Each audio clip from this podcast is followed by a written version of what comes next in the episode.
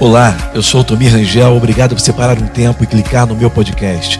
Eu quero focar em alguma das minhas maiores paixões: liderança, desenvolvimento pessoal, comunicação. E eu espero que esse podcast realmente te ajude e adicione valor à sua carreira, à sua missão e jornada. Obrigado por sintonizar e seja bem-vindo.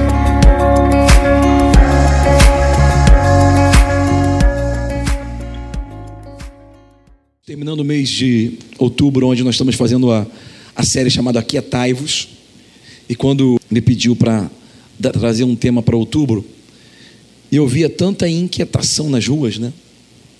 Tanta inquietação no mundo virtual, tanta inquietação assim, aquela tensão realmente sobre famílias e situações, esse momento de tensão pré-eleitoral, amém? E eu falei para ele: bota esse tema assim nesse mês, aquietai-vos. Porque não há agir de Deus na vida de ninguém, se a pessoa primeiro não se aquietar. Só que é muito fácil a gente falar sobre aquietação, mas é difícil a gente viver quieto. Verdade, mentira? Existe um ditado que diz que entre o falar e o fazer existe um mar. E muito do que a gente fala ou ouve, a gente não consegue fazer. Então eu vou trazer para vocês aqui alguns princípios rapidinho, coisas que você já sabe, muitos de vocês já sabem, mas a fé ela vem do ouvir e não basta ouvir só uma vez, tem que ouvir e ouvir. E por mais que nós saibamos, a palavra de Deus ela também vem com vida, com novidade de vida toda vez que nós a abordamos ou ficamos expostos à sua luz, né? Deixa eu falar um pouco com vocês sobre a triunidade no nosso ser. Nós somos seres espirituais, nós possuímos emoções, ou seja, alma, psique, intelecto, e nós habitamos dentro de um corpo físico. Eu tenho falado com vocês, como eu falei domingo passado. Para onde a mente vai, a vida segue. Nós fazemos aquilo que nós pensamos. Amém? Você não faz o que Deus quer, você faz o que você pensa. Você não faz o que o diabo quer, você faz o que você pensa. Se a sua cabeça está cheia de Rede Globo, você faz o que a Rede Globo pensa. É por isso que eu parei de ver televisão.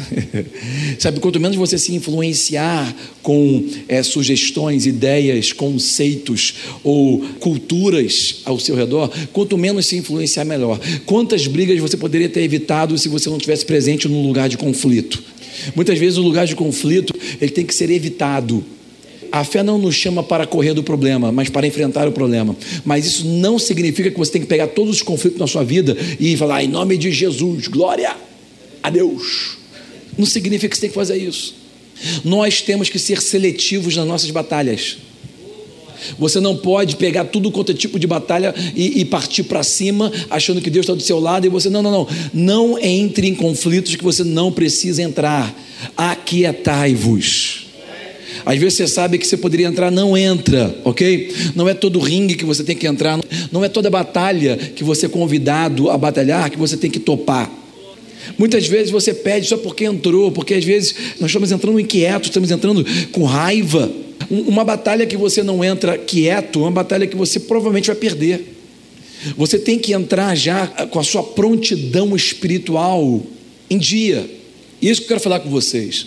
Sabe, é, muito tem se ensinado ultimamente em todos os lugares, não somente no meio cristão, mas em todos os lugares, sobre inteligência emocional e como gerir as emoções.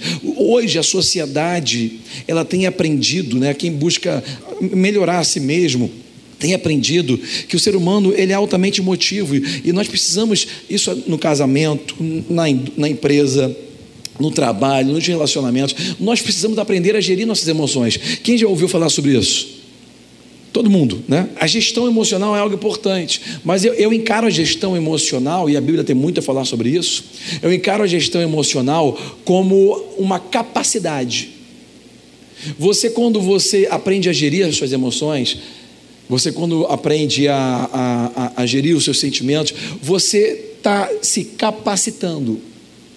Mas deixa eu te falar uma coisa interessante: nem todo mundo que é capacitado está pronto. Olha que interessante.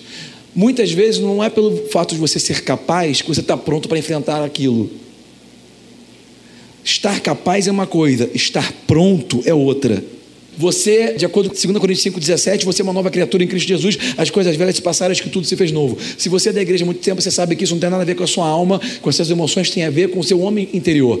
O seu homem interior nasce de novo, ok? E dentro de você já tem uma capacidade, já tem a mente de Cristo, já tem o amor de Deus, já tem a alegria dos céus, que é a sua força, ok? Já tem tudo dentro de você. O seu futuro não está adiante, o seu futuro está dentro de você. Todas as respostas que você precisa não estão ao seu redor, estão dentro de você, porque o Espírito Santo habita dentro de você, e ele tem todas as respostas, ele ele foi aquele que predestinou para aquilo que você deve viver e alcançar, e, e, e o propósito, está tudo dentro de você. Só que o fato de estar tá tudo pronto já dentro de você não significa que você está pronto para viver aquilo.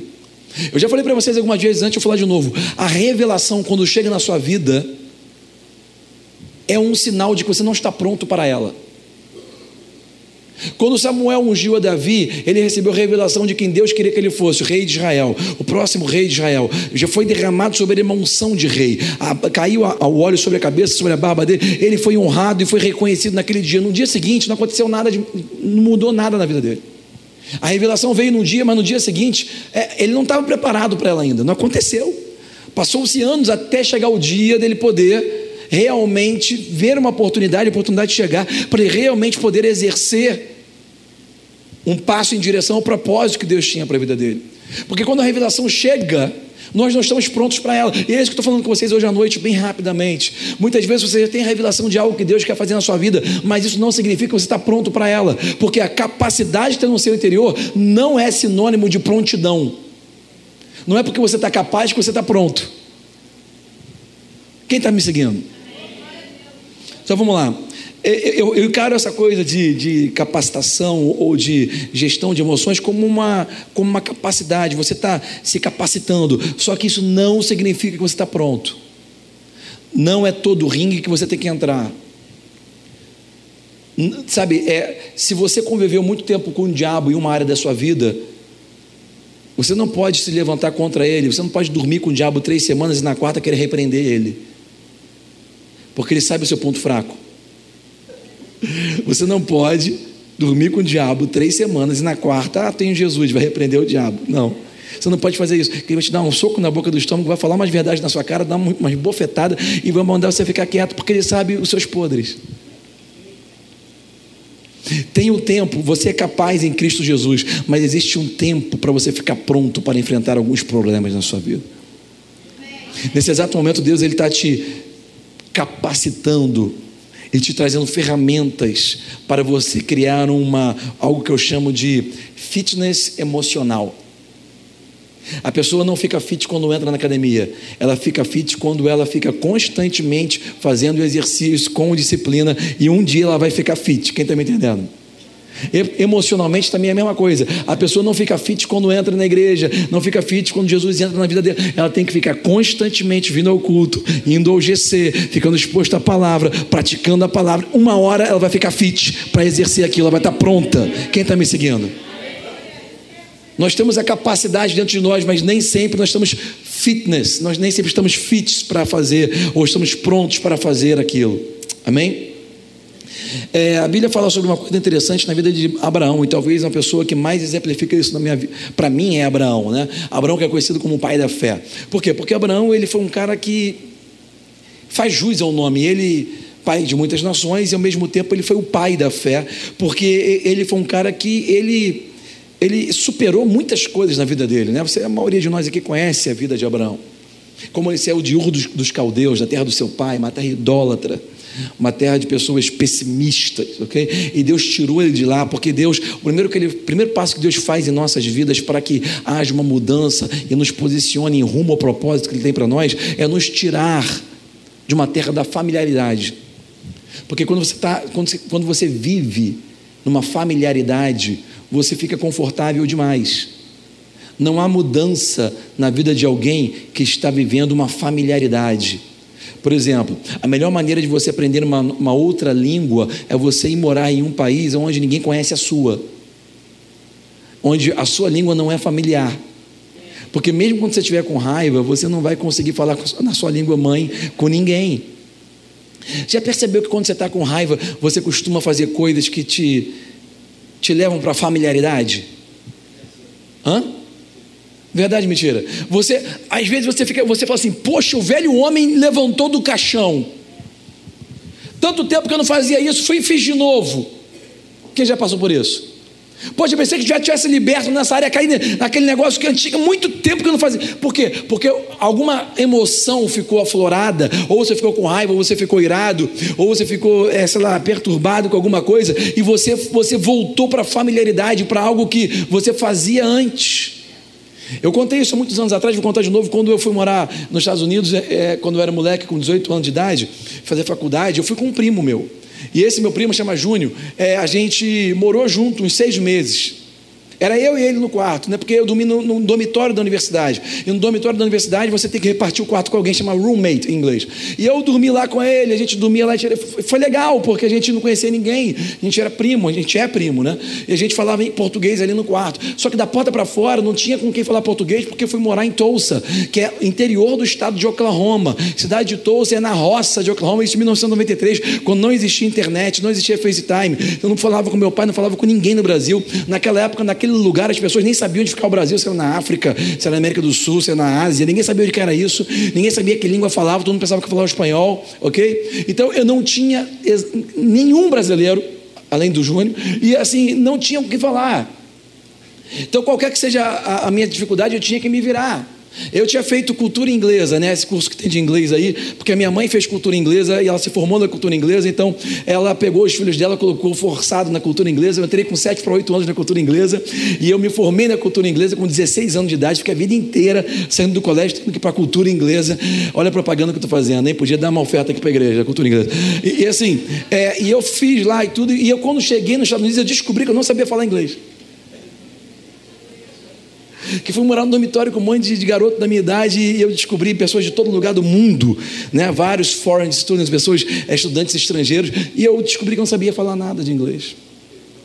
Graças a Deus que o, o, o, pouco que eu estudei durante toda a minha vida me deu uma capacidade de aprender alguma gramática e passar na prova para poder entrar lá. Só que eu realmente só peguei a conversação eh, falando.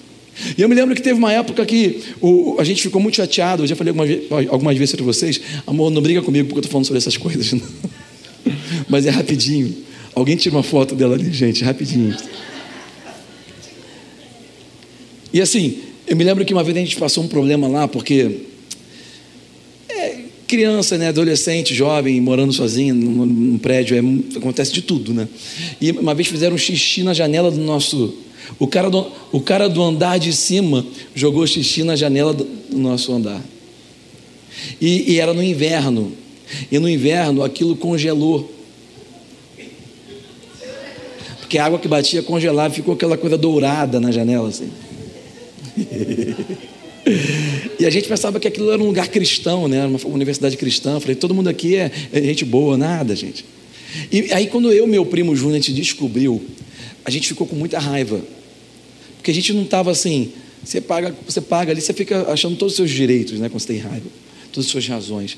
E a gente tinha um cara que era assim, o representante do nosso corredor ali onde a gente morava. Chamava em inglês RA, que significa Resident Assistant, que era um assistente de residente.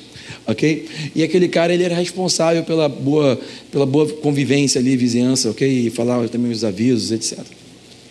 E esse cara, que foi o nosso primeiro RA, o nosso primeiro Resident Assistant, ele era de Sri Lanka. Quem sabe onde é Sri Lanka? Sabe a língua que fala em Sri Lanka? Era exatamente isso que o pessoal pensava de mim no Brasil naquela época. Ninguém sabia onde era, ninguém sabia que língua falava. O pessoal de Sri Lanka tem uma característica étnica, que eles são assim, é, morenos, bem assim, negros, com cabelo liso preto. E o pessoal de Sri Lanka, ele, a língua deles não dá para entender realmente nada. E, e esse pessoal de Sri Lanka que morava lá, era um pessoal assim, sofrido, porque eles não podiam voltar para o país dele, porque senão ia perder tudo. Eles não podiam voltar, senão não voltava mais para os Estados Unidos. Então eles ficavam sem ver a família muitos anos. Era um pessoal sofrido, um pessoal esperto. E quando a gente descobriu que aquele dourado no vidro era xixi, eu e Júnior ficou com muita raiva. E a gente foi falar com, com o nosso array de Sri Lanka. O, nosso, o nome dele era Manoj. E a gente foi falar com o Manoj.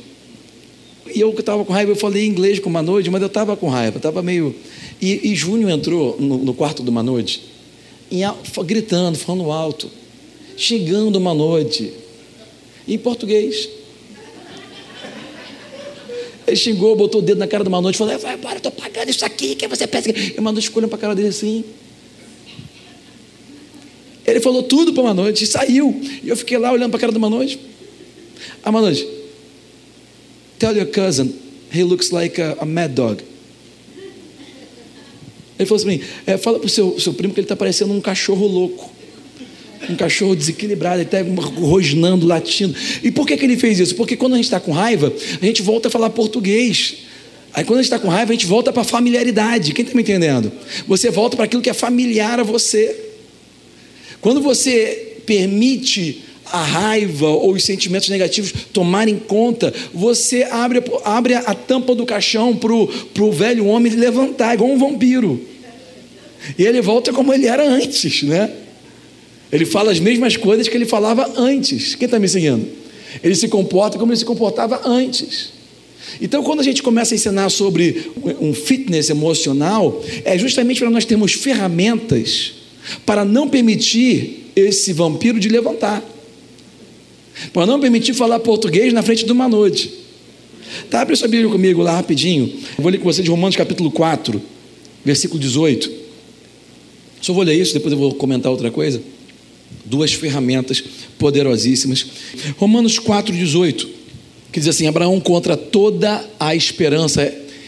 Em esperança creu, olha só, ele creu em esperança contra a esperança, né? Isso aqui já dava para a gente é, fazer aqui uma, uma abordagem mais extensa tornando-se assim pai de muitas nações, como foi dito a seu respeito, assim será a sua descendência. Aí o versículo 19. Sem enfraquecer na fé, repete comigo, sem enfraquecer na fé. Se a Bíblia diz que ele não enfraqueceu na fé, é porque é possível você enfraquecer.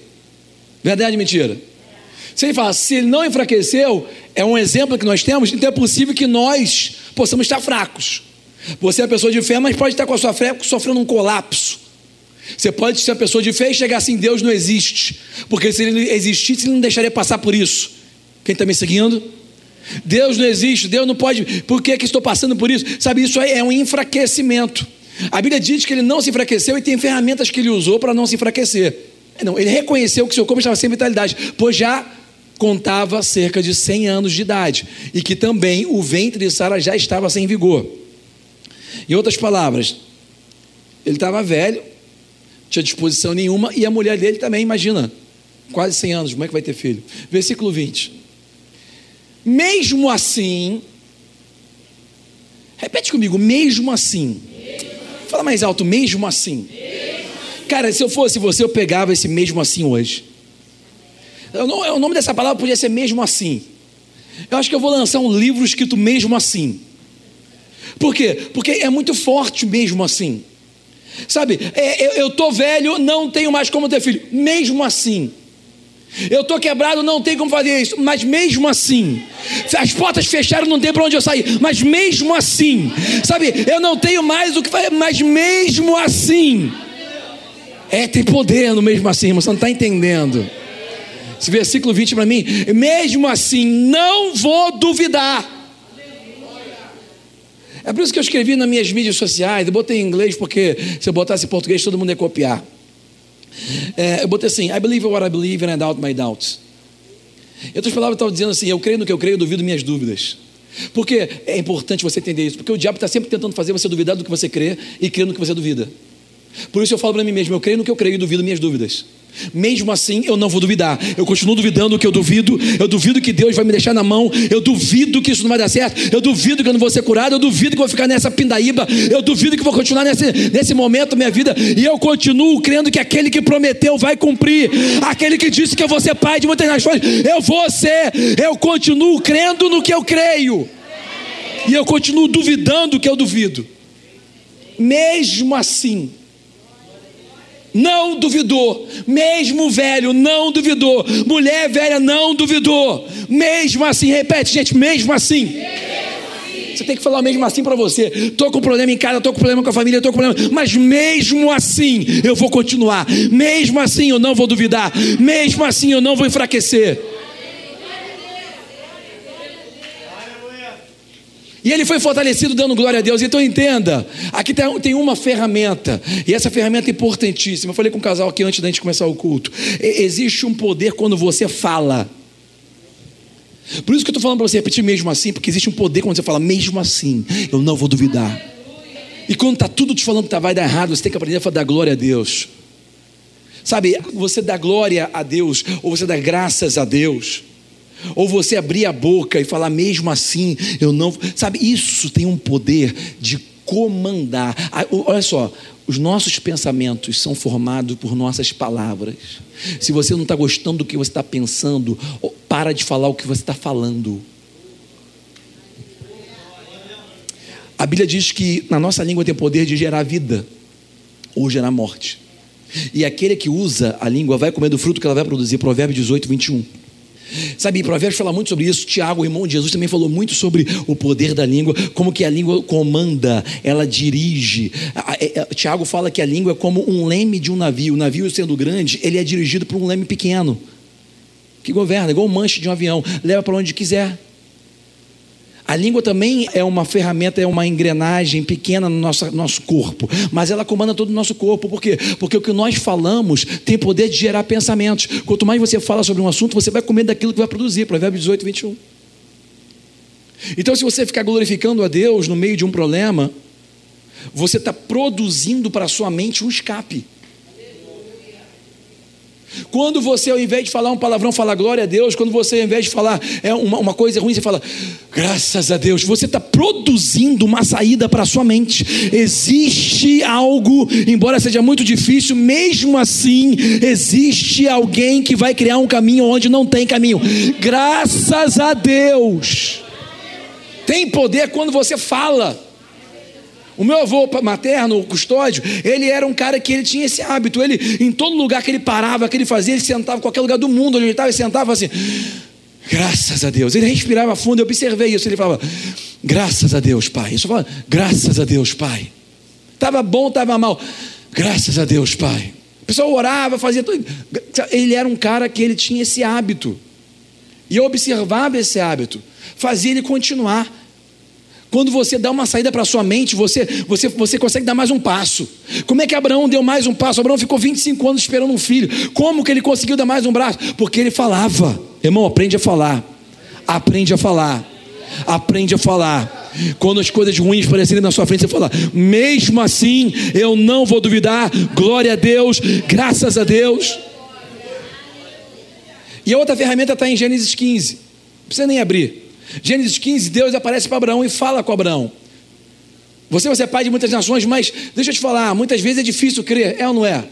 Muitas vezes a realidade ao nosso redor é tão contradizente aquilo que Deus está falando, a realidade ela nos, nos pressiona tanto, né? E nós somos diretamente impactados por ela, por aquilo que as pessoas falam, aquilo que nós estamos vendo, aquilo que nós estamos sentindo, pelos nossos cinco sentidos, que aquilo que Deus fala às vezes está tão longe da nossa realidade. Como eu falei no começo, você não está preparado para a revelação quando ela chega. Você tem que desenvolver a prontidão, ok? Mas, naquele momento que Deus falou com ele e ele não estava, ele falou assim: Mas Deus, é, eu já estou velho. Esse cara que trabalha para mim aqui, o Eliezer, é ele que vai assumir tudo aqui, porque, sabe, ele tinha saído da casa do pai, ele tinha feito várias coisas, passado por várias coisas na vida, mas ele estava com Deus, ele se abria. E Deus falou: Não, não, quem, aquele que sai das tuas entranhas, esse será o teu herdeiro. Mas estava difícil dele crer.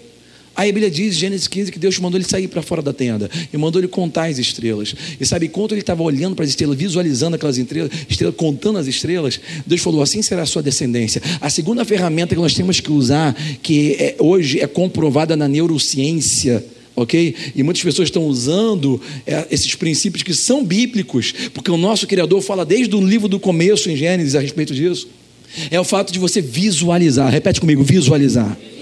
Então, além de você ver, quando você vê, você já está visualizando, você já força a sua mente a ver aquilo. Mas é importante também você fechar o olho e ver o que Deus está falando. Se está precisando de uma cura, de uma doença que está enfrentando, é importante você pegar o que a Bíblia diz sobre cura divina, ler aquilo, fala aquilo, fecha o olho e se vê curado. O problema é que quando você recebe oração para cura divina, você procura doença. Para de procurar doença, começa a procurar cura. Fecha o olho e começa a procurar cura. Eu já estou curado. E você tem que se ver. Não consigo andar, você tem que se ver andando. Você está quebrado, você tem que se ver prosperando. Tem que se ver. A visualização faz parte do mecanismo do nosso funcionamento. Deus usou isso com Abraão. Olha para as estrelas, conta as estrelas. Ele começou a contar, a visualizar. Enquanto ele estava vendo, Deus falou com ele: Assim será a sua descendência. E creu Abraão em Deus. Isso foi imputado como justiça. Fala e visualiza. Fala e visualiza. Fala o que Deus fala e vê o que Deus fala. Eu sei o que as pessoas estão falando ao redor é o contrário, o que você está vendo é o contrário. Mas insiste, mesmo assim, fala o que Deus fala e vê o que Deus fala. Quem está comigo? Aleluia. E eu vou pedir para você, junto comigo, repetir essa oração. Gente, essa oração ela é completa, porque aqui, se você ainda nunca entregou a sua vida para Jesus, você vai entregar agora. Se você precisa pedir perdão de alguma coisa, vai pedir perdão agora. E você vai abençoar o seu irmão e, e confessar o que você precisa confessar. Amém? Então vamos lá, todos juntos. Pode ler. Um, dois, três. Vamos lá. Junto com meus irmãos e na presença de Deus, me comprometo a servir, interagir e alcançar o melhor dessa terra. Libero perdão aos que me perseguem, abençoo os que me desejam mal. Creio e recebo hoje a provisão de Deus. Desfaço todo trato com o inimigo. Sei que preciso mudar e estou aberto para crescer e transformar a minha vida à luz da verdade. Jesus é meu guia, maior é a direção que está em mim do que a confusão que está no mundo. Dá uma salva de palmas aí, glorifica a Deus, dá um abraço no seu irmão. Aleluia.